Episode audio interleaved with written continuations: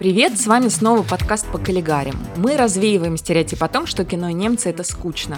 В эфире постоянные ведущие. Меня зовут Ксения Реутова, я кинокритик и консультант фестиваля немецкого кино в Санкт-Петербурге. Я Ира Посредникова, кинофестивальный турист и фанатка Берлина. Привет, я Маша Бунеева, веду телеграм-канал про немецкое кино «Кинский» и занимаюсь продюсированием. Фильм о ГДР – визитная карточка современного немецкого кинематографа. Они необыкновенно популярны и у зрителей, и у критиков. На первый взгляд может показаться, что они ничем не отличаются от других исторических картин, производимых в Германии, например, от картин о Второй мировой войне. И там, и там немцы препарируют свое прошлое. Но на самом деле все не так просто. Тема ГДР сложная, очень противоречивая и до сих пор актуальная – об особенностях этих фильмов и о том, почему они вызывают бурные споры, мы сегодня и поговорим. Этот выпуск мы записываем при поддержке компании German Films. Поехали!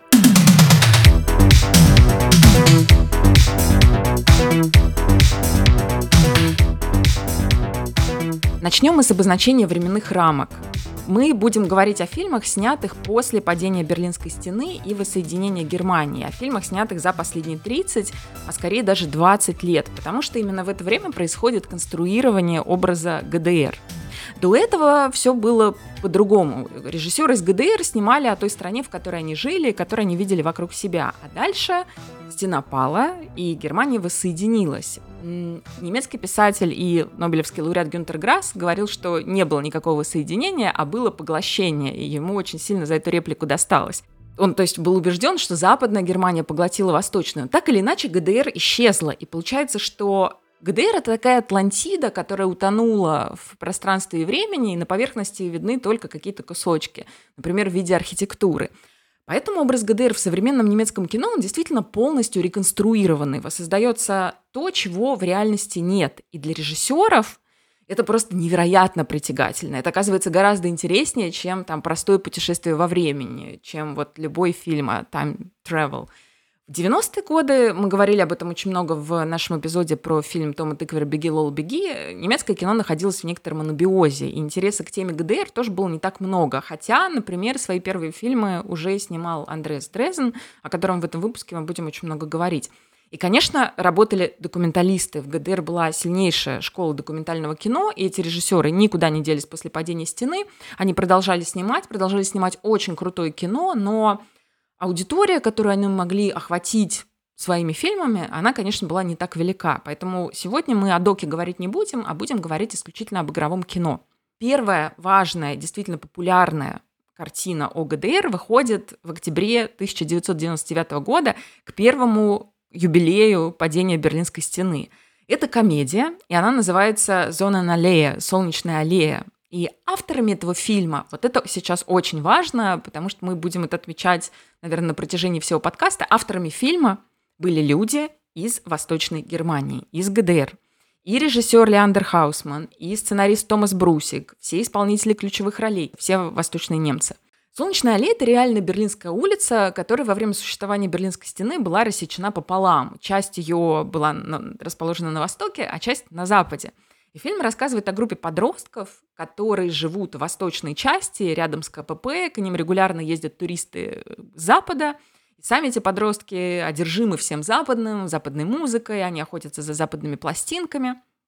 И там есть главный герой, которого играет Александр Шер, тоже запомните это имя, оно нам сегодня еще встретится – и вот когда вышла «Культовая аллея», она была безумно популярна, и она стала в Германии культовым фильмом. Ее снимали необыкновенно талантливые люди. Над саундтреком, например, работала группа Einstürzende Neubauten.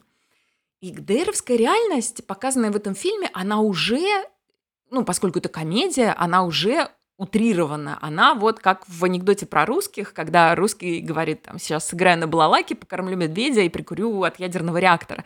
Вот здесь вот абсолютно то же самое восточные немцы, получается, издеваются над собой. Там есть сцена, в которой мы заглядываем в школьный класс, где сидят дети, и девочки маленькой говорят, покажи на глобусе страны, в которых детям живется хуже всего. И девочка, тыкая в эти страны, говорит, Америка, Франция, что-то там еще. В первоначальном варианте сценария «Солнечной аллеи» финал был трагическим. Главного героя должны были застрелить пограничники. Но потом Леандер Хаусман понял, что вот не может так поступить с этим персонажем, это слишком. И в итоге там хэппи-энд, вот такой же почти как в фильме «Стиляги». Все выходят на улицу, все танцуют, и звучит закадровый голос главного героя, который говорит что-то вроде «это была страна, в которой я жил, и если вы спросите меня, как это было, то я скажу, что это было самое прекрасное время в моей жизни, ведь я был молод и влюблен». Почти те же слова, кстати, будет потом говорить Даниэль Брюль в фильме «Гудбай, Ленин».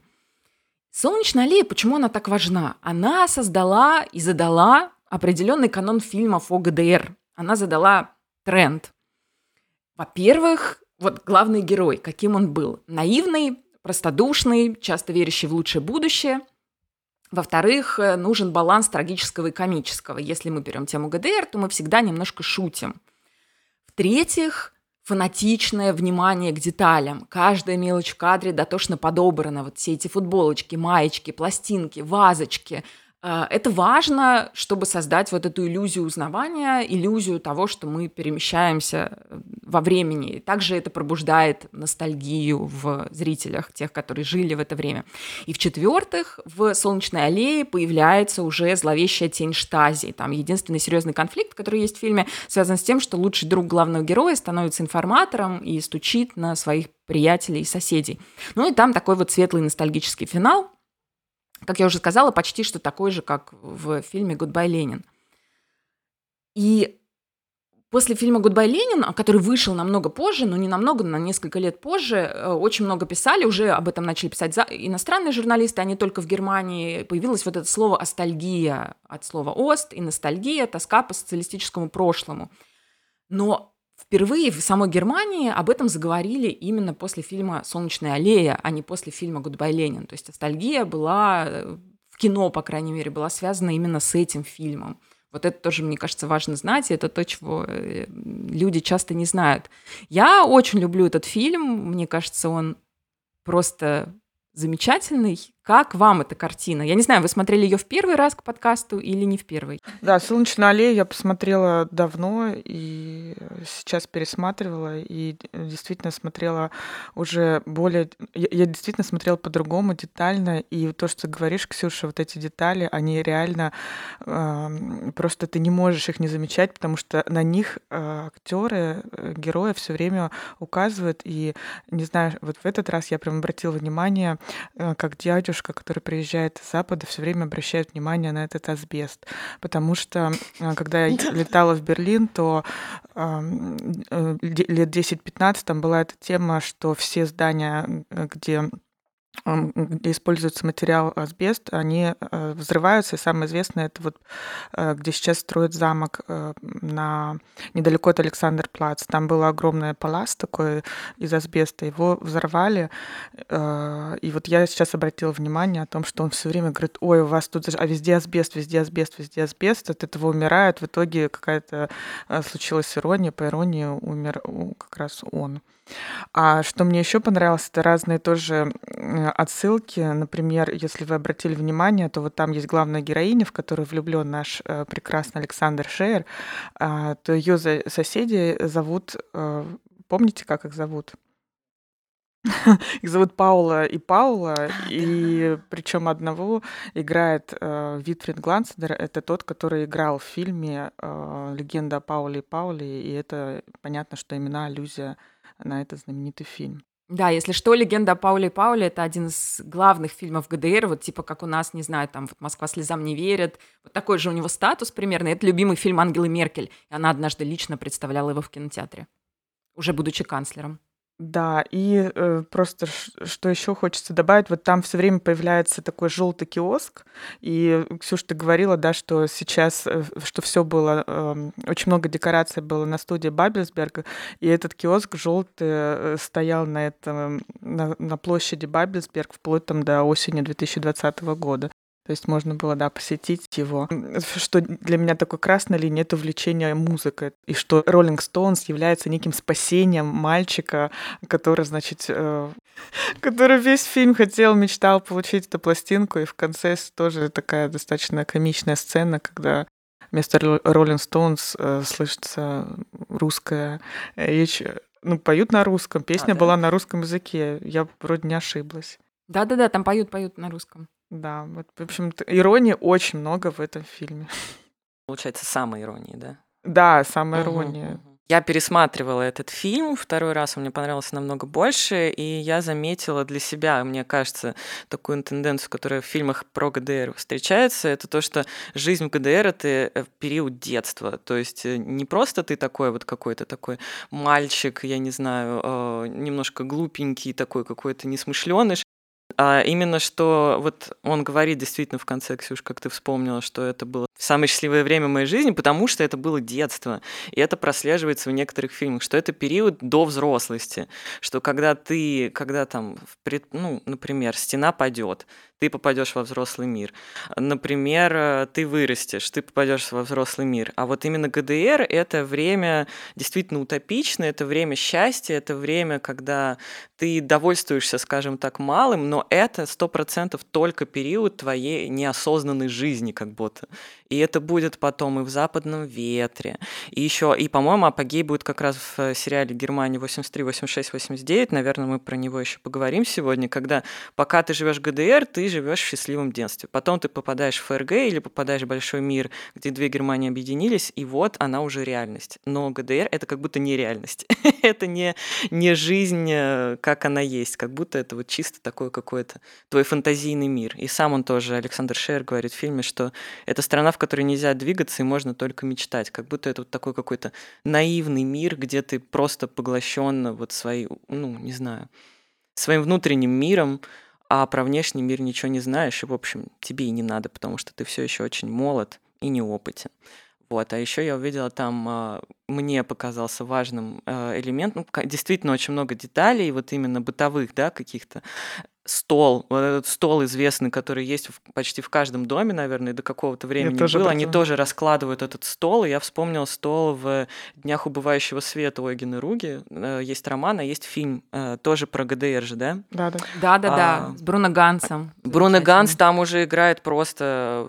Уже... Он играет как раз труп ГДР. Абсолютно, да, да, да. И там тоже образ этого гигантского стола, который раскладывается, комнатка маленькая, естественно, вот в зону налей маленькая комнатка, но тебе надо разложить положить этот гигантский стол. Ты не знаешь, куда там ручку повернуть, чтобы он там всем не надавал по носу. В общем, угу. вот мне кажется, это прям вот тоже очень такой образ. Потом хорошо пошел в народ вот этот вот раскладывающийся стол, который никуда не помещается, но ты, блин, очень гордишься. Да, и обратите внимание, Обратите внимание, он же этот образ стола, он проходит трансформацию. То есть солнечная аллея это такой ну, смешной стол, uh-huh. то есть это, ну вот скорее такая деталь прошлого, uh-huh. а в днях убывающего света он уже метафора, потому что он ломается, потому что с ним невозможно ничего сделать, и это такой символ страны, которая вот зашла абсолютно. в тупик, которая абсолютно, ну вот абсолютная деконструкция, ну ничего уже с ним нельзя сделать, все разрушено, и стол тоже разрушен, и страна точно так же. И он там еще заставлен едой, заставлен, да. заставлен так вот этим вот вот какой-то мишурой, ерундой какой-то, и он просто ломается уже под весом вот этой фигни. Это очень круто, да. Добавлю, что мы вот все время обращаем внимание, что вот э, есть фильмы, из которых созданы по книгам, а тут как раз после фильма Томас Брусик э, выпустил книгу, то есть э, сначала написал сценарий к этому фильму «Зона на аллее», а потом написал роман, который вышел в том же, э, в тот же, в том же году, когда и фильм, ну, это особенность вообще немецкого кино. Про точно то же самое произошло, например, с фильмом Фатиха Акина в июле. Тоже там mm. сценарист потом выпустил книгу. Это интересно, да, если обычно по книге снимается фильм, то в Германии не только снимают фильмы по книгам, но и пишут книги по фильмам.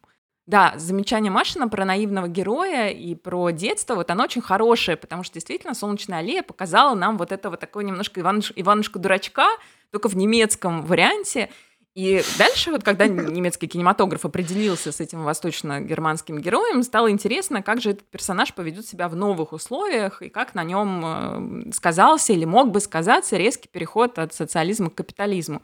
И опять же, впервые это было показано вовсе не в фильме «Гудбай, Ленин», который такой популярный, а в совершенно другой картине, которая называется «Berlin is in Germany» или «Берлин – город в Германии» или «Берлин – это в Германии». Разные у нее есть переводы. Это фильм 2001 года режиссера Ханнеса Штера – в основе сценария этого фильма прием остранения, вот прям по Шкловскому, создание особого восприятия предмета, создание э, видения его, а не, не узнавания. Там есть главный герой, которого зовут Мартин Шульц, он житель ГДР, и он попадает в тюрьму в 1989 году, незадолго до падения Берлинской стены. И проводит в тюрьме 11 лет. И выходит он уже в Соединенной Германии и выходит абсолютным инопланетянином. Перед ним другая страна и совершенно другой Берлин. Там прекрасный просто открывающая сцена, где он очень долго едет на метро по Берлину и, и смотрит в окно и не понимает, где он вообще едет, потому что вокруг одна огромная стройка. Берлин стро- строится. И он пытается там деньги с портретами Карла Маркса куда-то там сунуть в автомат, и в метро вот надо покупать билет, он не знает, как это делается. Жена вышла замуж за другого, естественно, жена вышла замуж за западного немца. Лексика изменилась, там очень много языковых шуток, потому что он вообще не въезжает в какой-то новый язык, вот, на котором разговаривает его сын. Он, его нервируют мобильные телефоны, потому что он не знает, что это такое, а тут все звенят почему-то. И по жанру это вот уже чисто, если «Солнечная аллея» — это скорее комедия, то вот «Берлин» — это в Германии, это чисто трагикомедия, как раз такое вот уже смешение смешного и грустного. Но в чем главное отличие этого фильма? И эту картину снимает и пишет сценарий уже режиссер, родившийся на Западе. Ханнес Штер не жил в Восточной Германии. И вот с этого момента, начиная с 2000-х годов, происходит одно очень важное, одна очень важная вещь тему жизни в ГДР практически полностью перехватывают и, можно даже сказать, экспроприируют западные авторы, а восточные как будто замолкают. Их голосов, ну или, по крайней мере, их голосов не слышно. Удалось ли вам посмотреть «Берлин» это в Германии? Его, к сожалению, очень трудно найти в России. Он, он, он есть, э, но в таком виде да, лучше будет, конечно, какой-нибудь фестивальный показ или официальный релиз. Да, в таком виде я его, к сожалению, не посмотрела. Тоже отметила стройку, вспомнил сразу наш подкаст про «Беги, Лола, беги», когда Берлин начинает перестраиваться, начинает бежать, и вот тут то же самое. Этот образ. Это реально предтеча «Гудбай Ленина», и незаслуженно, мне кажется, этот фильм э, вообще, ну, вообще не на слуху абсолютно, к сожалению. Хотя здесь уже есть вот эта вот музыка такая очень лиричная. Сейчас дойдем до «Гудбай Ленина», там можно будет про это поговорить. Есть такая музыка красивая, но она здесь именно не манипулирует тобой, она как бы подчеркивает вот эту вот неприкаянность этого замечательного актера. Я, мне кажется, впервые в жизни его видела, просто поражена Он очень, его. он очень много где да. снимается. Он, он, и причем он всегда почти играет восточных немцев. В 2003 году выходит Гудбай Ленин. Вот Гудбай Ленин знают, ну, по крайней мере, я, когда вот читаю лекции, иногда спрашиваю, там, кто видел Гудбай Ленин, ну, рук довольно много поднимается. Ну, на всякий случай, так, в двух словах сюжет – есть молодой главный герой, тоже детство которого прошло в ГДР. Э, это последние уже годы существования Восточной Германии. Мама главного героя такая партийная активистка, и она впадает в кому, увидев сына, по-моему, на демонстрации, а в себя она приходит уже в Объединенной Германии, и чтобы не спровоцировать второй там инфаркт, инсульт, вообще вот ее второе падение в кому, которое может закончиться смертью, ее сын Алекс создает ГДР в отдельно взятой квартире. Делает это очень искусно. Он там вплоть до того, что телевизионные репортажи переснимает. Фильм просто. Вот это фильм, который стал известным во всем мире, был куплен кучу стран, в том числе и в Россию, получил номинации на «Золотой глобус» и на британскую премию «Бафта». Но он, конечно, вот об этом большинство зрителей не знает, он стоит на плечах своих предшественников, потому что вот эта астальгическая нота здесь ровно та же самая, что и в «Солнечной аллее», прием остранения из Берлин это в Германии, потому что здесь мы тоже имеем дело с героиней, для которой контраст между старой и новой жизнью шокирующий. Здесь тоже особое внимание к бытовым деталям, я бы даже сказала, такая зацикленность на них. Э, вот там есть такой вот одна из главных задач героя Даниля Брюля, который играет Алекса, это найти шпревальские огурчики, которые очень любила мама. И когда он их не находит, он там переклеивает на западную банку старую вот эту восточно-германскую этикетку. И это вот такой важный, важный момент в этом фильме. Но и режиссер, и автор сценария этого фильма снова люди, родившиеся в Западной Германии.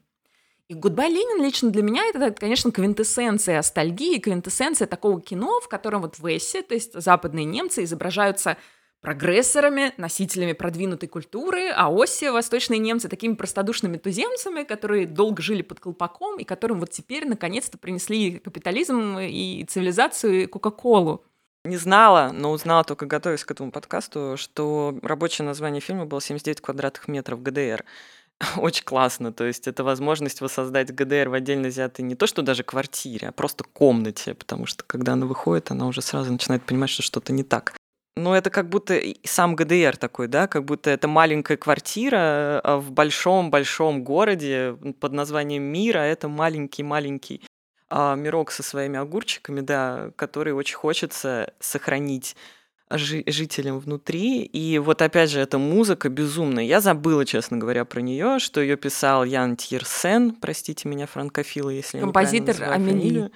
Да, да, да, да, да. И там прям чувство. Хотя, блин, господи, франкофил никогда не будет слушать наш подкаст про немецкое кино, о чем я. И там вот эта музыка, она прям тебя ведет. Ты прям сразу проникаешься вот этой вот ноткой грусти, вот эта красота. Обязательно послушайте саундтрек, он очень красивый, но он прям тебе сразу задает вот этот тон, что тебе прям вот надо немножко сейчас светло погрустить. Это очень смешно, конечно, смотрится, сколько получается 18 лет, 18 лет спустя. И опять же, опять же, здесь, мне кажется, я вот как села на этого конька, я сегодня на нем и буду сидеть.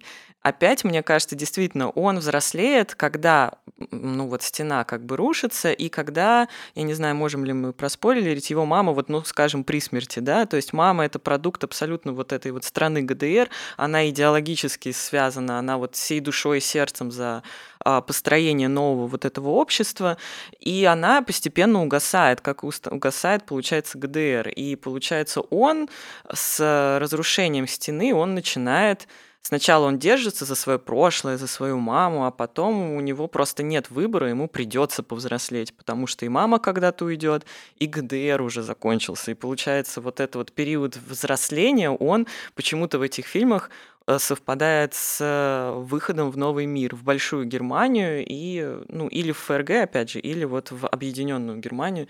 Здесь, по-моему, это, ну, реально фильм апогей, вот, ну, как бы круче и как бы масштабней ничего не было сделано именно в таком жанре. А что было сделано в другом жанре, мы, наверное, сейчас тоже поговорим. Я просто хочу сказать, что мне, конечно, когда я его смотрела, то понятно, что тогда еще не была знакома там с Даниэл Брюль угу. э, и Чулпан в первую очередь, да, в да, первую кстати. очередь, это, конечно, вот то, что я хотела сказать, что в первую очередь привлекала участие э, моей любимой актрисы, я фанатка Чулпан Хаматовой, и она там, конечно, прекрасная. Я не, см- не смотрела его сейчас заново, но вот эти детали, про которые вы говорили, и огурчики, и то, как Кока-Кола, вот эта статуя Ленина пролетающая, э, ну, это все прям очень меня впеч- запечатлилось, и это все э, достаточно свежие картины, хотя э, я смотрела фильм черти когда. Ну, это действительно фильм, который оставляет э, впечатление и надолго остается в памяти. И я бы просто советовала смотреть его, чтобы э, вообще понять вот разницу.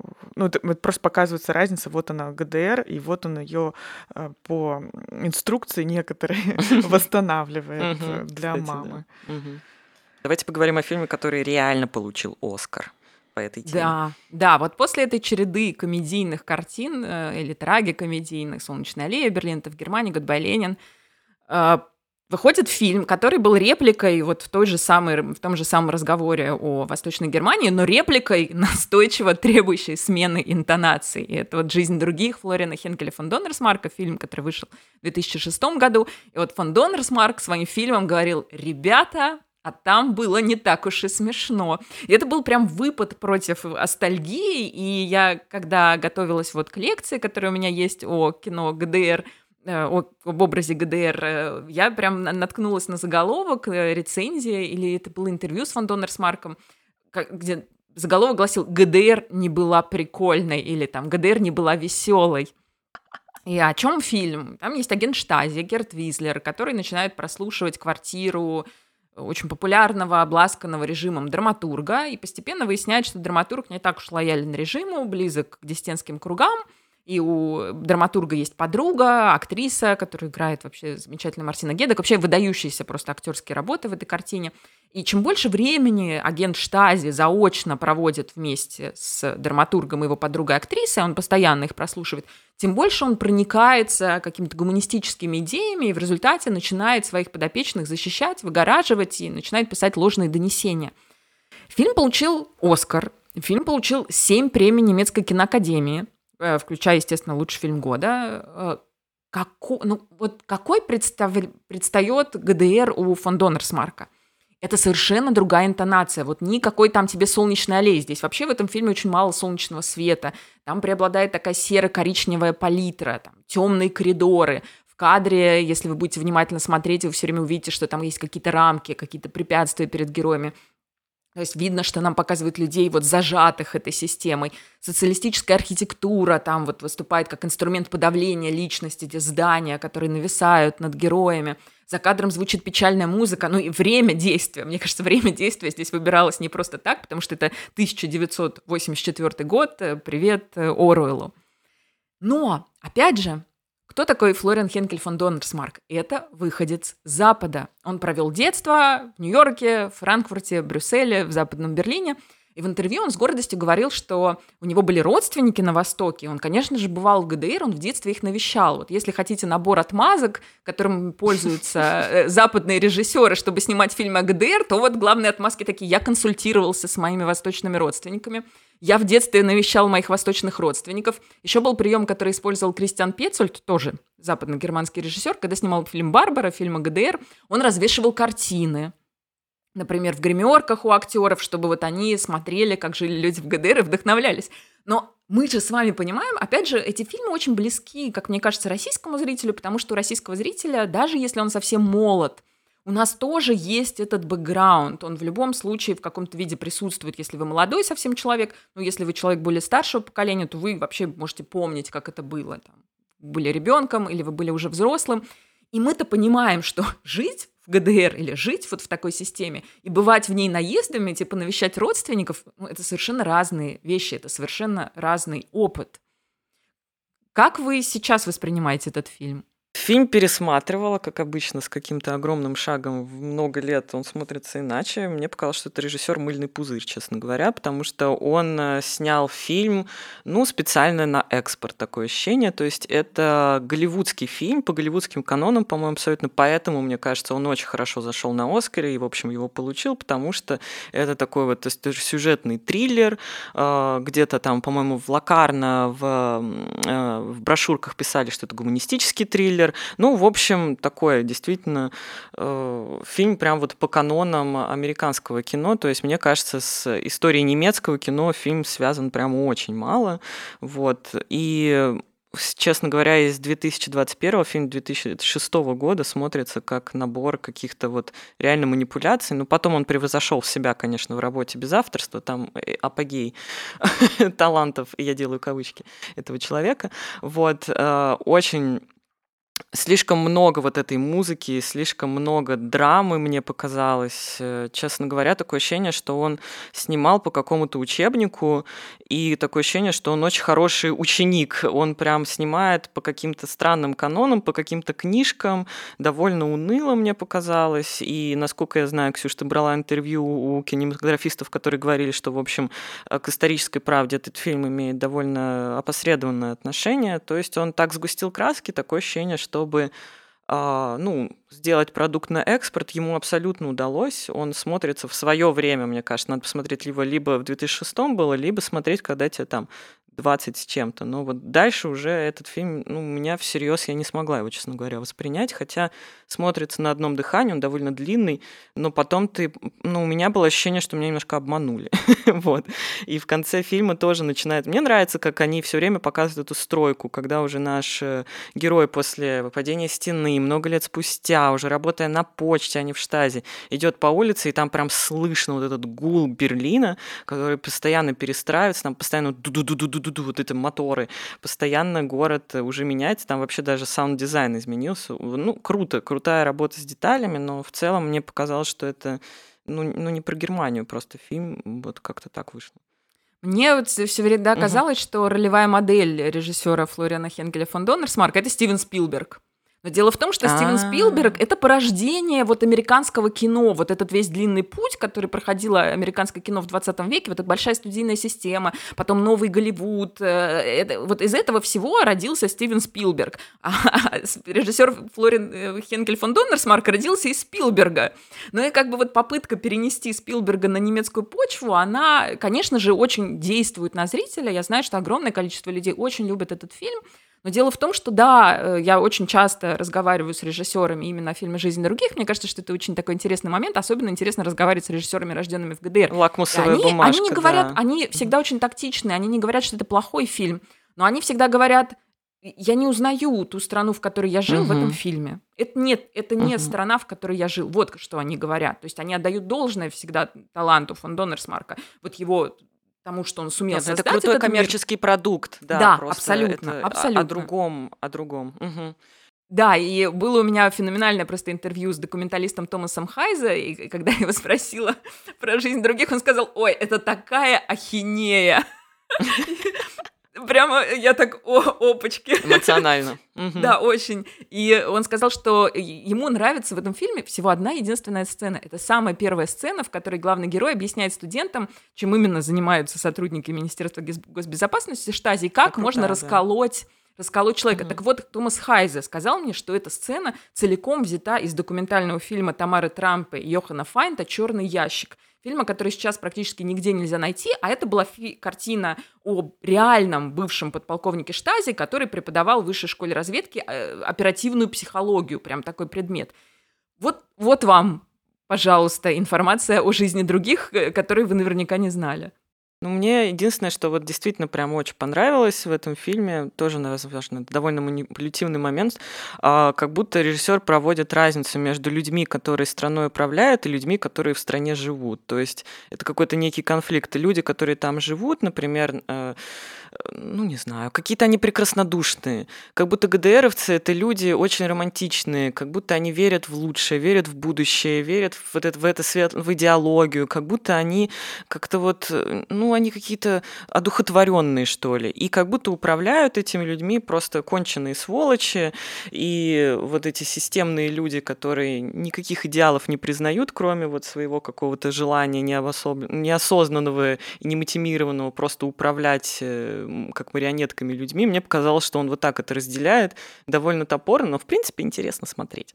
Вот, но, конечно, появляется один человек, который ломает вот это вот две эти стены условно и соединяет два вида человека в одном. Ир, я знаю, у тебя есть информация. Ну, я просто хотела еще добавить, что, наверное, стоит отметить, что все-таки первый полнометражный фильм э, режиссера Хенкеля фон Донерсмарка. До этого у него были э, удачные, я так понимаю, короткометражки, но вот э, игровой и художественный фильм — это его первый. Вот такой дебют. Название гениальное, кстати. Вот что гениально в этом фильме, по-моему, это название. Вот, я не знаю, сам ли он придумал, но вот его имя потомственное. Оно такое красивое. Да, вот мне кажется, его имя задало, вот как корабль назовешь, так вот он, его имя массивное и длинное и непроговариваемое, и фильмы у него такие же, а гигантские. Вот, кстати, к названию добавлю, что в России фильм впервые был показан 8 а, декабря 2006 года, и он выходил не под названием «Жизнь других», а под названием а, имени или э, агента э, вот 27 агент. То есть он вышел под этим названием. Это, а, это название мы видим имя? в актах, угу, да, в угу. актах, э, когда герой фильма, которого играет Себастьян Кох, и тут тоже хочется подчеркнуть, что для меня многие фильмы, э, речь которых, э, в которых идет про ГДР, очень часто для меня вот лицом этих фильмов является Себастьян Кох. Он все время появляется часто в этих фильмах, и вот когда он открывает свои акты, то видит э, имя, э, скажем так, псевдоним, точнее, того человека, который за ним следил. И вот под этим названием фильм вышел впервые в России.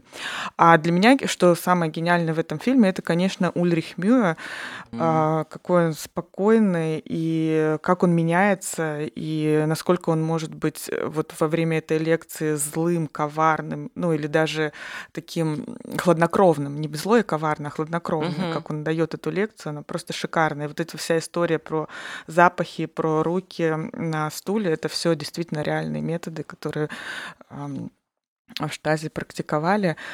И э, что самое интересное, что для него это, наверное, э, фильм-то э, отражение его жизни, потому что он потом тоже выяснил, что он в жизни был наблюдаем или как за ним следили и наблюдали. Ульрих Мюэ был женат на актрисе, которая была внештатным сотрудником как раз Министерства госбезопасности ГДР и ну, той же Штази, да, и у нее был агентурный псевдоним Жанна.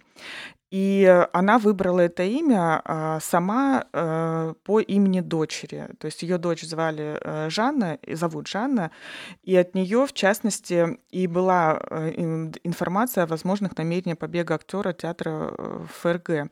И как раз режиссер уверяет, что он, она явилась прототипом героини фильма. Но дело в том, что Потом Ульрих Милл намекнул на то, что э, про ее сотрудничество со Штази, но она э, с, на, настаивала на том, что она это делала несознательно, и потом вот это вот не, не, несознательное сотрудничество со Штази и будет появляться в других фильмах, о которых мы сегодня поговорим.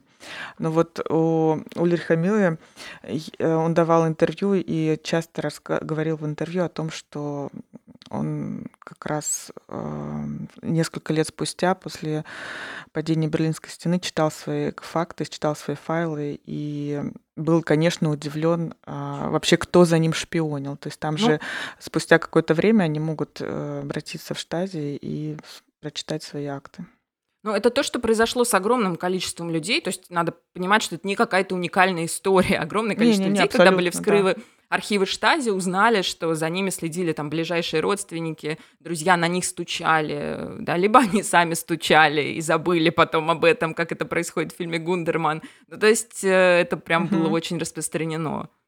Жизнь других имела огромное влияние на весь немецкий кинематограф, и после жизни других – Тема штази в картинах АГДР вышла на первый план. Стало понятно, что это интересно. Опять же, это вот можно отправлять на экспорт. То есть иногда, да, были картины, в которых речь шла о простых людях, но все равно всегда центральная коллизия каким-то образом была связана со штази. Это происходит вот везде. То есть можно даже сказать, что агент штази стал главным, одним из главных героев, а может и главным героем Э, немецкого кино нулевых, потому что там, если мы говорим о какой-нибудь берлинской школе, то это совершенно другая тематика, но вот если брать какое-то большое коммерческое жанровое кино, то там просто вот тень агента Штази накрывает весь этот кинематограф. И, конечно же, разные авторы пытались э, работать по-разному с этой темой. Там кто-то пытался как-то этот жанр подрывать изнутри. Есть, например, фильм «Запад» Кристиана Швохова, в котором героиня бежит из ГДР ФРГ, ну, и фильм только с этого начинается. А дальше ФРГ у нее такие мытарства, что она понимает, что, в общем, ФРГ ничуть не лучше ГДР. Или, например, то, что вот сделал Кристиан Там тоже Пецель. Александр Шер, кстати. Там тоже играет Александр да. Шер, да-да-да. Герой Или, ГДРовских фильмов. Или, например, то, что сделал Кристиан Пецельд в «Барбаре», и за что, как мне кажется, вот э, я лично, как зрительница, ему очень благодарна, он вернул вот этот жанр производственной драмы, потому что когда западные режиссеры начали снимать ГДР, а мы говорили об этом тоже, вот, например, в нашем выпуске про летнее кино, что очень часто немецкие фильмы — это такие фильмы праздности, или герои как-то очень мало работают, а ведь в странах соцлагеря одним из главных жанров, что в Советском Союзе, что в других странах, была производственная драма, потому что фильмы о людях труда — это важно, люди заняты трудом. Вот в ГДРовских фильмах, в фильмах Дефах, есть смотреть, люди работают. Вот в западно-германском кино они часто как-то работают, так что непонятно, у них больше свободного времени. Вот э, «Барбара» в этом смысле вполне производственная драма, потому что там все происходит в больнице, это кино о врачах, и мы видим, что вот врачи, которые работают, главная героиня, женщина, это тоже там работающая женщина, а не домохозяйка.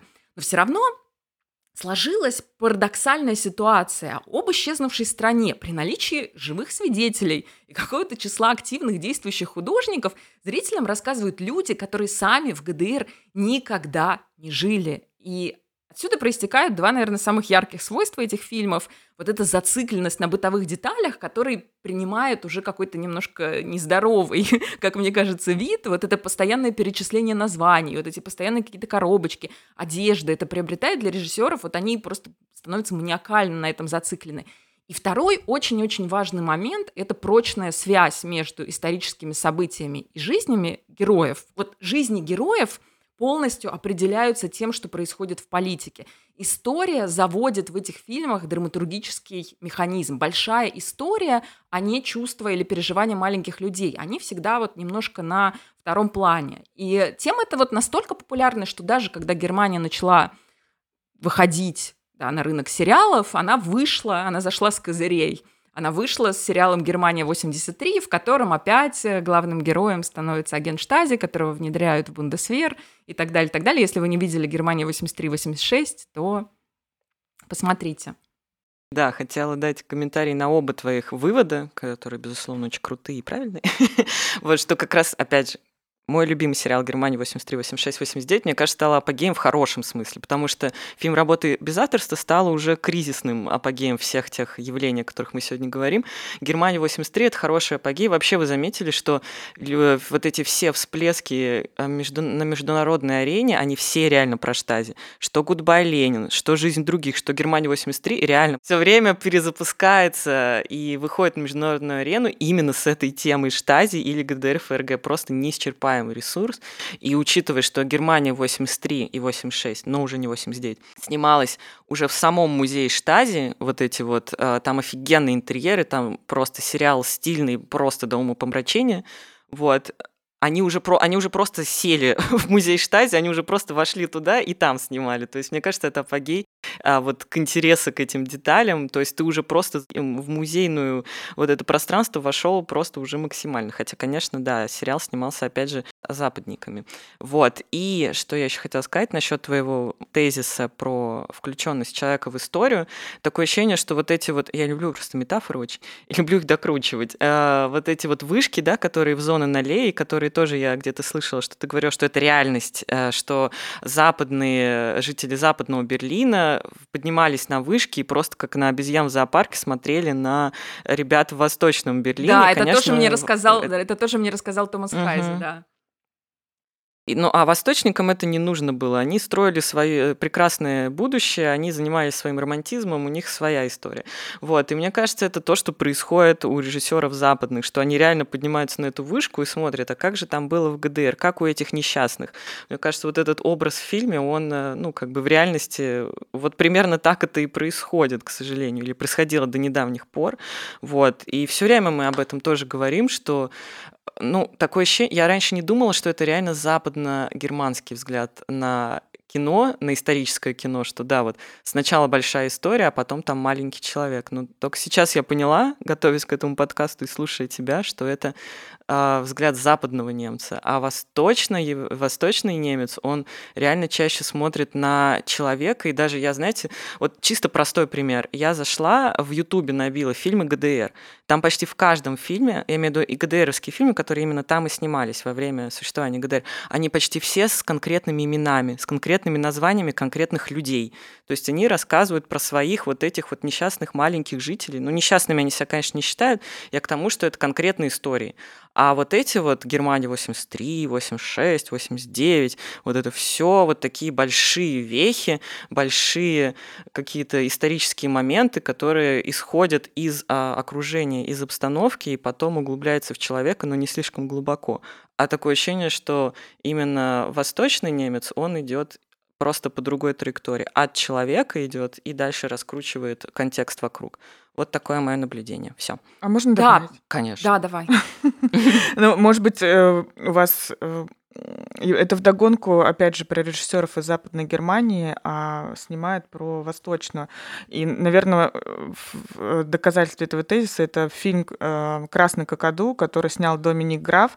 Он вообще родился в Мюнхене и э, снимает очень много такого в плане, ну, такой специалист по криминальному жанру, а снял фильм, действие которого происходит в Лейпциге. И там вот э, он лишний раз подтверждает то, что ты, Ксюша, говорила, это про детали, и там, наверное, самое яркое, это как он выбирает одежду для а, наших героев, как Макс Риммельт, значит, там щеголь такой, да, да, да, как он эм, чтобы, значит, произвести впечатление на девушку, которая играет прекрасная Джессика Шварц.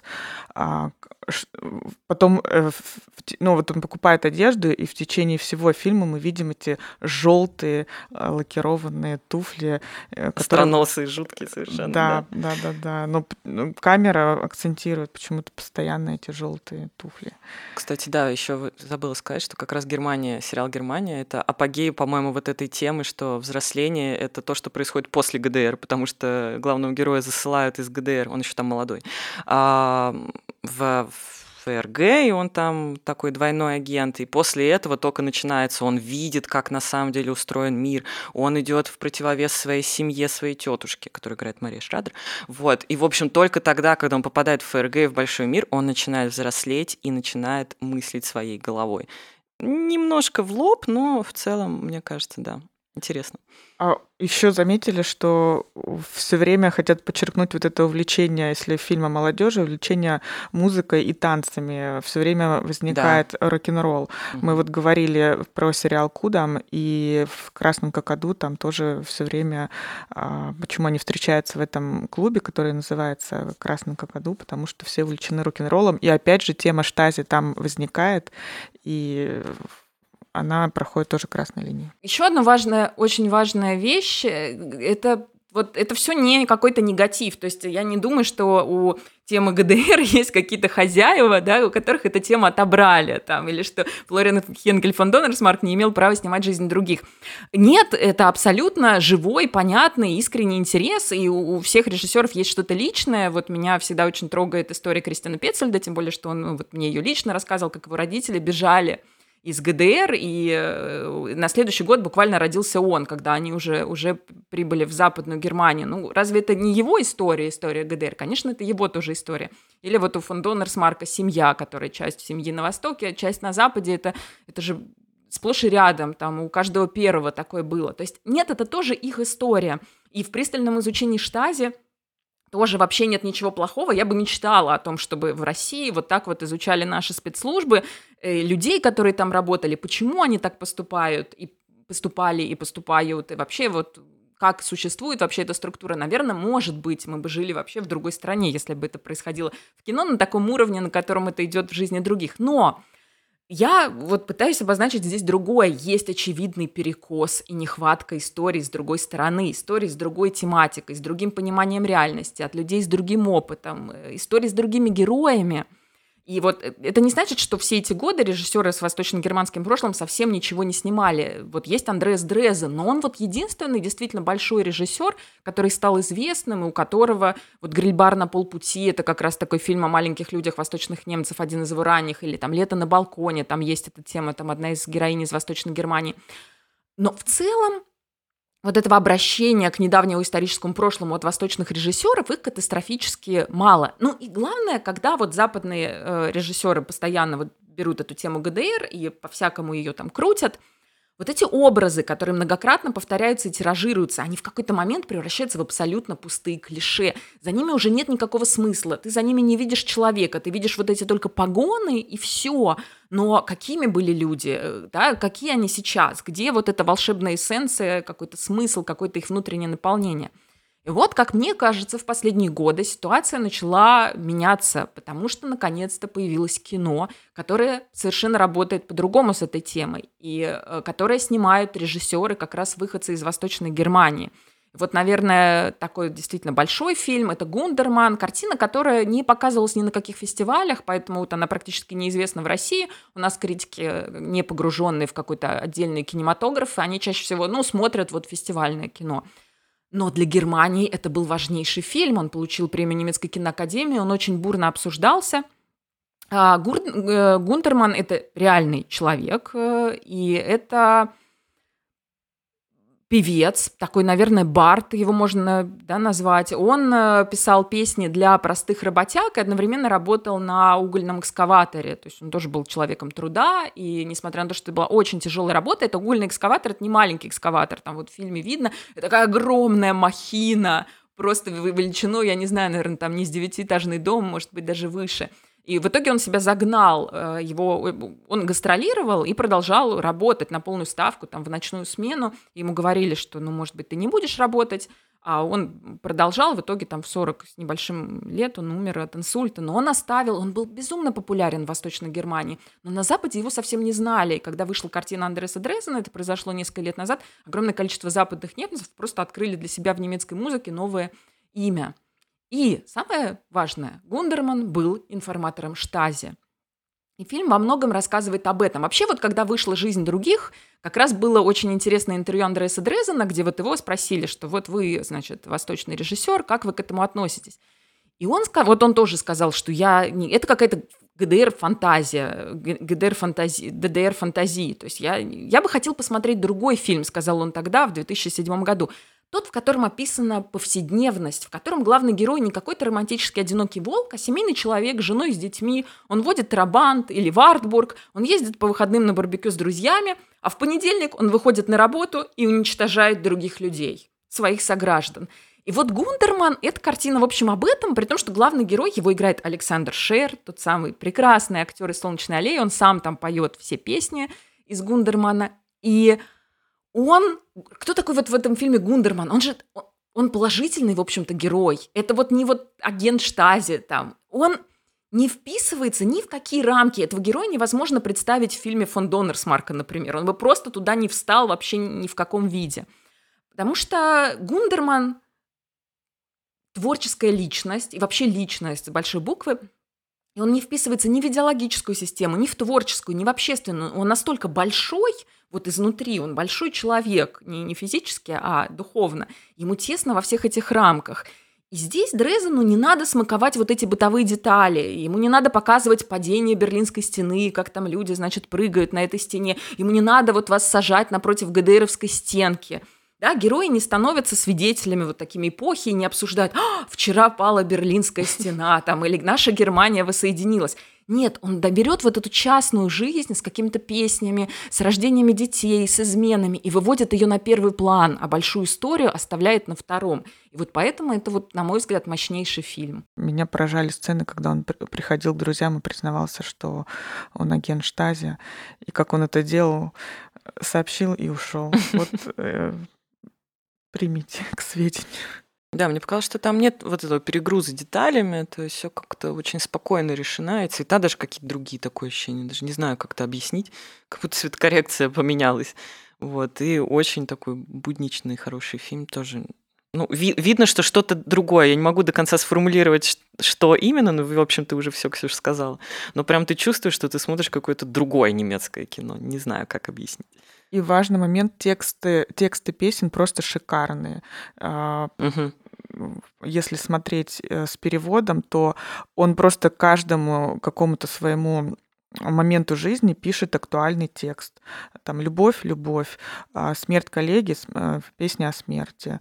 А, не, не очень там, него, ну, в жизни тоска, печаль. А, вот. Но еще тут важно понять эм, и знать, почему он стал агентом Штази. Ему разрешили международные концерты. То есть ты можешь делать и э, проводить свои турне с музыкантами в том случае, если ты будешь э, сообщать нам о том, как все проходит. Благодаря этому он познакомился с Бобом Диланом. Так что да, Возможно, они, кстати, это... они похожи чем-то. Они оба, да, не просто uh-huh. музыканты, они поэты. Вот Гундерман, uh-huh, он все-таки uh-huh. поэт. Но вот это то, о чем я говорила, когда вот о масштабе его личности, да, в этом плане Ира очень правильно заметила. Есть еще две картины, которые вот мне кажутся очень важными. Одна как раз стала очень известной благодаря Берлинскому фестивалю. У него как раз была удачная фестивальная судьба. Это картина «Между рядами», которая была в России, фильм Томаса Штуберта, сделанный им в соавторстве с Клеменсом Майером. Оба уроженцы ГДР, и оба обожают Лейпциг. Вот их места, их главное вот место вот такой силы — это Лейпциг и его окрестности. «Между рядами» такая love story в супермаркете с Сандрой Хюллер и Францем Роговски — но вот многие люди, опять же, когда картину показали в Берлине, я поняла, что многие мои коллеги видят это просто как вот историю про маленьких людей, которые работают в супермаркете, там совершенно другой образ супермаркета, не вот этого царства потребления, а именно Штубер в них разглядывает вот тоже очень трогательных героев. Но это, конечно же, тоже кино восточных немцев. Время действия там примерно начало двухтысячных. И вот это люди, пережившие тотальный слом эпохи, системы, идеологии – и у них такая дружба, у них такие трогательные отношения, они так цепко друг за друга держатся, потому что им больше держаться не за что. Стены супермаркета – это такая граница между знакомым миром, где по-прежнему есть там солидарность, строгий распорядок дня, четкие правила, и вот этим внешним пространством, куда пришел капитализм и все-все-все пожрал – и тоже такое душераздирающее, такое трогательное кино. И опять же, никаких тебе историй. Ты вот, что это начало двухтысячных, можешь понять только по каким-то маленьким деталям, там типа вот мобильные, как, какие-то мобильные телефоны, только-только, которые появились кнопочные. И, и не надо показывать Берлинскую стену, не надо вот это тебе бесконечно, там что-то, там все на уровне метафор, когда герои ставят на рыб и смотрят на рыб в супермаркете и говорят, что вот они здесь так и барахтаются, пока их кто-то не купит, или когда там э, герой Петра Курта говорит, ну вот когда-то у меня, я водил грузовик, а теперь я вожу погрузчик, и ты понимаешь, как скомкался его мир, как он сжался после э, крушения Берлинской стены. И еще одна картина, но, к сожалению, ее практически невозможно посмотреть в России, это «Адам и Эвелин» Андреаса Гольдштайна – вот она, она, конечно, гораздо более скромная, маленькая, ее показывали только в Венеции, и то не в основном конкурсе, а в одной из параллельных программ.